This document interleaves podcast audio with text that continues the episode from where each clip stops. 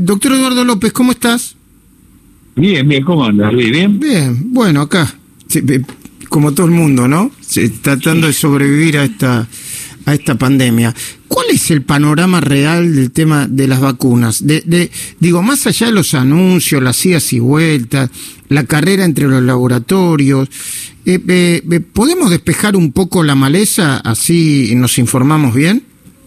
Si me da, me da dos minutos, te lo Sí, más todavía, más todavía. Bárbaro. las vacunas hubo, hay hasta ahora tres estrategias de vacuna a nivel mundial. Los primeros son las vacunas de tipo génicas, ¿no? Lo que mandan el ARN, que es la de Pfizer y Moderna.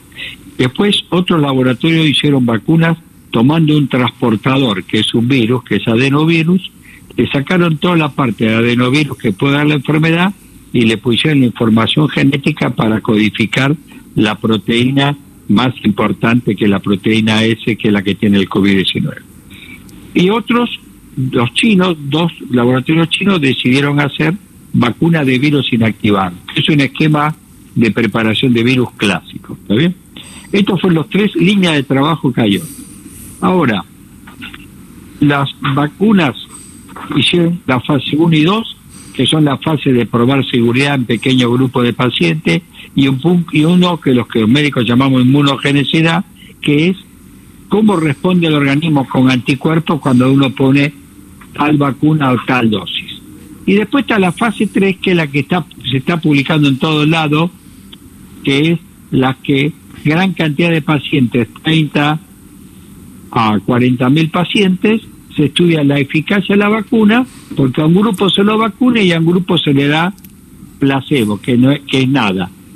Y se, y se ven las reacciones adversas en un gran número de pacientes. A esa fase 3 llegaron Pfizer, Moderna, AstraZeneca, son las tres que llegaron, y la vacuna rusa Sputnik. ¿Está bien? Sí. Ahora, ninguna le publicó todos los trabajos, eh, todas las, las series, sino hicieron algo que se llama en medicina análisis interino o análisis intermedio, en el cual uno toma 10 o 15 mil o 18 mil o 30 mil y la analiza partes. Y lo analiza el laboratorio por su cuenta. No, no lo analizan ni los organismos de, control de vacuna, de control Pero con los datos que tiene el laboratorio, que en general son bastante buenos, le piden autorización de uso de la vacuna por emergencia, que lo tienen todos los países del mundo. ¿Me explico? Ah, ah eso, eso eh, eh, por lo menos eso para mí es, nuevo. ¿Cómo es el concepto? Autorización de uso por emergencia. por emergencia, exacto, frente a una pandemia que es el modelo máximo de emergencia. A, ver, perdón, Eduardo, ¿quién, ¿quiénes la deben pedir? ¿Los laboratorios a país por país? Los laboratorios a país por país y también en el caso de Europa lo someten a la EMEA, mm. que la comunidad europea tiene un único centro. ¿Está bien? Ok. De manera que, de manera que aún, a ver, Eduardo, perdón, de manera que aún sin la aprobación final, si bien el laboratorio golpea la puerta del ANMAT o del Estado, del Ministerio de Salud, y dice, permiso, queremos aplicar la vacuna en Argentina, aunque no esté la ultimísima prueba, ¿el ANMAT se la puede dar y, lo puede, y se la puede aplicar a grupos de riesgo? Lo que hace habitualmente el ANMAT es pedirle, pedirlo como hace la FDA de Estados Unidos o la EMEA en Europa o el CDC de Inglaterra, deme la información que tienen. Yo la analizo, la miro, veo, diríamos, y digo, bueno, puedo permitir el uso. ¿Está bien? Sí. Habitualmente muchas de estas vacunas, el, el ANMAT también acepta las recomendaciones de, de centros de, centros como el CDC o la FDA de Estados Unidos o la MEA de Europa, porque son instituciones este, tradicionales de mucha experiencia en esto. Entonces, si uno ve esto y frente a una pandemia, uno dice y evalúa que los riesgos de que tenga reacciones adversas es muchísimo menor que lo que puede ser quiere coronavirus, ¿está bien? Y además la eficacia es 90% o 70%, entonces yo la pruebo, yo la, yo acepto, eh, le doy la autorización de uso bajo emergencia. Mm, eso no tiene mucho, eh, a ver. Eh, bueno, eso es lo que, hace, lo que va a hacer Inglaterra mm. y lo que va a hacer los países europeos y ah. lo que va a hacer Estados Unidos. Mm. Porque ellos también revisan la información. ¿Está claro? Sí, sí. Ahora, eh, hay eh, un buen margen de seguridad en esto, le quiero aclarar. ¿eh? Hay bastante buen margen de seguridad. Esto se ha hecho con, diríamos, cuando fue la pandemia de gripe, de gripe A, de H1N1, también se hizo de alguna manera. Teníamos, y fíjese usted que los análisis están hechos, por ejemplo, en Pfizer con más de 30.000 individuos, el de Moderna parecido. Todavía no sabemos sabemos que la, la, rusa, por ejemplo, fue alrededor de 12.000 individuos por ahí, ¿no? Este, y, eso no, bueno, y después, a ver, uno tiene datos, o por lo menos yo lo tengo datos parciales, como que la vacuna de, de Pfizer que se acaba de probar necesita mucho frío para ser conservada, ¿no? Bueno, ahora vienen los pequeños problemas de, de primero de implementación. Casi todas las vacunas tienen datos en mayores de 65 años y ¿no? pero ese grupo no es el grupo mayoritario, ¿está claro? No, no, no, no me quedó claro. Bueno, si yo estudio 30.000 y pongo 15% mayores de 65 años, el porcentaje de mayores de 65 es menor que los que tienen menos de 65, ¿está claro? Sí. Bien. Las vacunas en general todas introdujeron adultos mayores, todas y eh, eh, Pfizer y Moderna introdujeron y AstraZeneca comorbilidad, ¿está bien? Diabéticos, hipertensos, obesos. Pero ese grupo de adultos mayores es menor que los individuos de 18 a 65 años, ¿está bien? Sí. O sea, pero todos tienen, tienen estudios en adultos mayores. Ahora, este, después viene el tema de la logística, y ahí viene el tema de la famosa temperatura a menos 70 grados que requiere la vacuna de Pfizer, menos 20 grados la vacuna rusa, ¿está bien?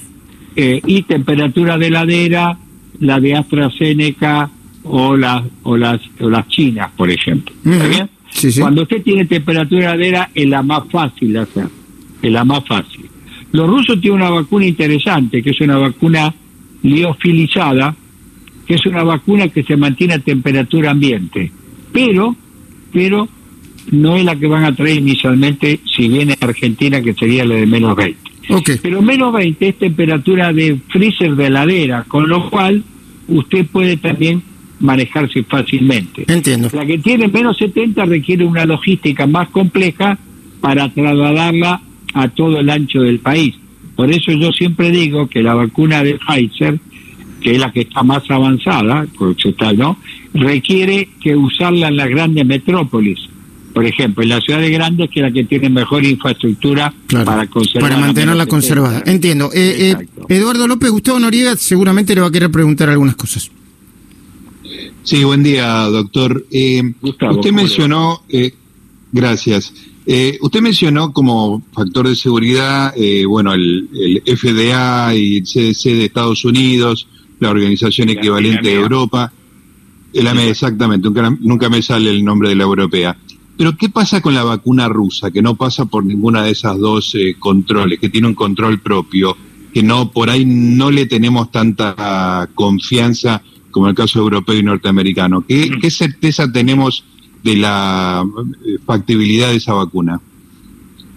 Bueno, la vacuna rusa, yo coincido con usted que creo que no se sometió a la FDA, no sé si a la EMEA, pero aparentemente se va a presentar a la OMS. Le pidió la clasificación a la OMS, que yo sepa. Si usted no tiene de grandes centros, obliga a que la ANMAT haga un estudio y la CONAIM, que, tiene, que es la Comisión Nacional de Inmunizaciones, un análisis mucho más exhaustivo, teníamos para ver la eficacia y seguridad. ¿Está claro? Este, Yo, información de que se haya sometido va, información que se ha sometido a la FDA de Estados Unidos o a la MEA no tengo, pero sí tenía información, puedo estar equivocado porque es información de terceros, que se presentaría a la OMS. Y yo, si tú fuera, me pediría un consejo a la Federación Rusa, le diría que es aconsejable que una institución mundial revise la vacuna, ¿no? Ok. Eduardo, entonces le voy a hacer una última pregunta.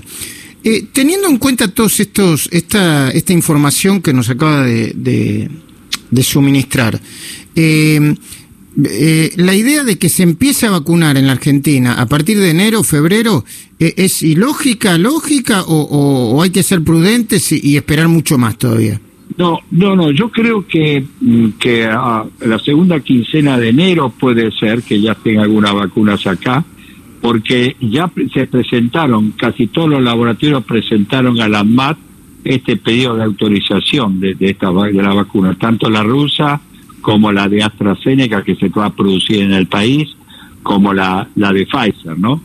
este, eso está. Creo que Moderna no presentó los, los papeles, pero y la vacuna china lo ignoro. Pero dice estos tres que lo ha presentado. Quiere decir que uno tiene todavía un tiempo y se está trabajando muy rápido en este aspecto para dar la autorización de uso eh, para emergencia, mm. yo pienso, digamos, para los primeros días de enero, ¿no?